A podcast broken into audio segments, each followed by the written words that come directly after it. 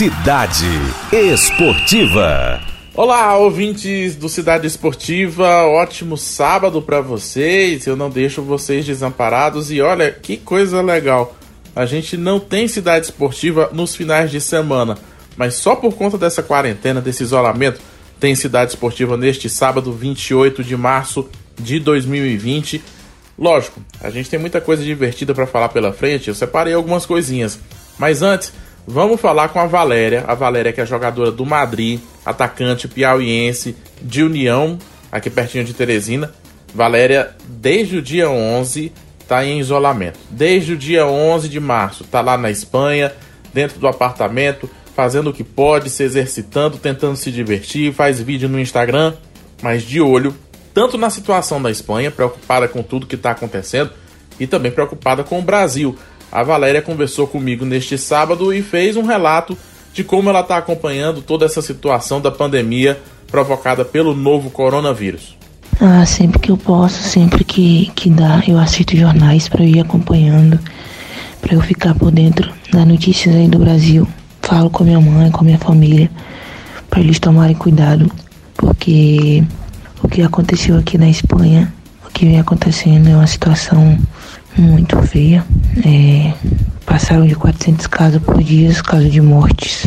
E pelo que eu tô vendo no Brasil, isso não pode, não pode chegar a esse ponto, porque muitas pessoas já estão se prevenindo, já estão se privando, né, evitando sair de casa, evitando aglomerações, mas se o povo brasileiro não chegar a fazer isso, a situação vai piorar, porque eu vi no jornal que próximo mês a tendência é aumentar os, os, casos suspeitos de casos do coronavírus aí no Brasil.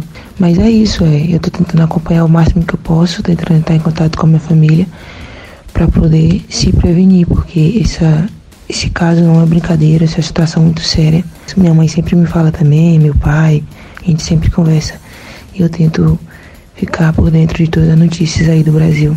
E aqui na Espanha, como você deve ter visto, é, tá uma, uma situação precária. Esse é o relato da Valéria, mais um reforço para você seguir as medidas que estão sendo orientadas, não seja desobediente, fique em casa, que é a única forma até agora que existe para a gente reduzir o avanço desse novo vírus e assim não sobrecarregar o nosso sistema de saúde. Falando em saúde, vamos dar uma notícia boa, até porque o ministro da Saúde, Luiz Henrique Mandetta, disse que a gente não fala.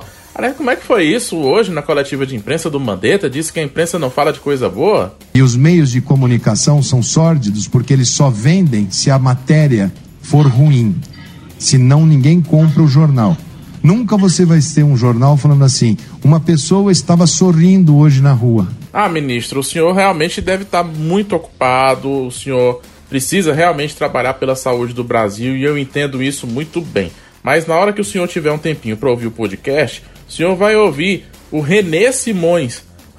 Quer mais alegria do que o Renê Simões hoje, informando para os seguidores dele nas redes sociais que ele testou positivo para o novo coronavírus. É isso mesmo, ele estava numa alegria tão grande, fazendo embaixadinha, mas com ele tá tudo bem. Ele já passou pelos 14 dias de isolamento, demonstrou muita habilidade com a bola. Vamos ouvir como foi esse anúncio inusitado do René Simões confirmando que estava com coronavírus. E acabei de receber o meu teste, deu positivo, mas só que eu segui e já estou há 14 dias, há 14 dias fora. Então agora tá tudo bem, tudo bem, tá tudo bem, tudo bem. Parabéns pro treinador René Simões, recuperado então da Covid-19. Muita saúde, um ótimo 2020, uma sequência de ano para você. Cidade Verde. Para fechar, vamos falar de esporte nacional e internacional com jogadores fazendo desafios. Você deve ter visto muito por aí já o desafio do papel higiênico, deve ter visto até o Marinho.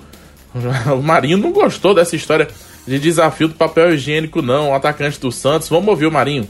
Só para avisar para vocês que se quiser fazer embaixadinha, faz com a bola, velho. Futebol. Agora, fazer com papel higiênico, depois vai limpar o negócio cheio de areia, aí depois vai reclamar, vai parar no hospital.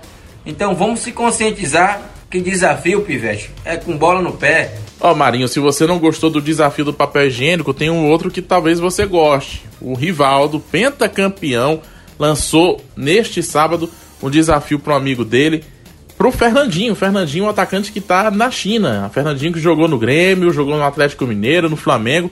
Fernandinho tá lá na China e recebeu hoje um desafio do Rivaldo. E é um desafio que não tem nada a ver com habilidade de futebol, não. Vamos ouvir o Rivaldo. Fala, meu amigo Fernandinho. Meu amigo, a gente fez muito desafio essa semana. Só que hoje, meu amigo, eu queria te fazer outro desafio. Eu queria desafiar você a doar 200 cestas básicas. Eu vou doar, assim, 200 cestas básicas para a Igreja do Amor em Paulista. Para que possa ajudar as pessoas que necessitam neste momento, que estão em casa, passando um momento difícil. O momento que estamos passando não é fácil.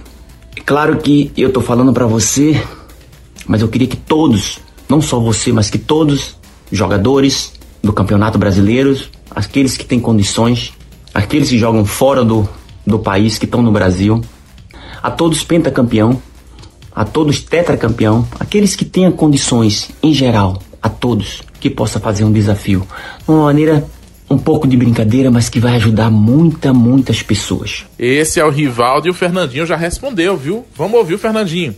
Desafio aceito, coroa. Tamo junto nessa. É, aproveitando a oportunidade, eu quero também reforçar o convite que já foi feito por você, pelo Xandão, para que todos os atletas profissionais de todos os esportes, atores, atrizes, é, políticos, enfim, todos que tenham recursos e condições para ajudar aquelas pessoas que precisam nesse momento complicado. Tá certo, Fernandinho. O desafio agora é solidário, é ajudar quem mais precisa, as pessoas que estão isoladas, muita gente que está sem ter condições de trabalhar e vai precisar realmente desse amparo. Boa, vamos continuar acompanhando, ver quais serão os jogadores que vão entrar nesse desafio também nos próximos dias. E nos próximos dias eu vou continuar também aqui, isolado no meu apartamento, mas trazendo um resumo das informações do esporte que não para Aliás, o esporte até parou, mas o noticiário esportivo não. E a gente continua atualizando você no cidadeverde.com e também por aqui em podcast. Um abraço e até a próxima. Cidade Esportiva.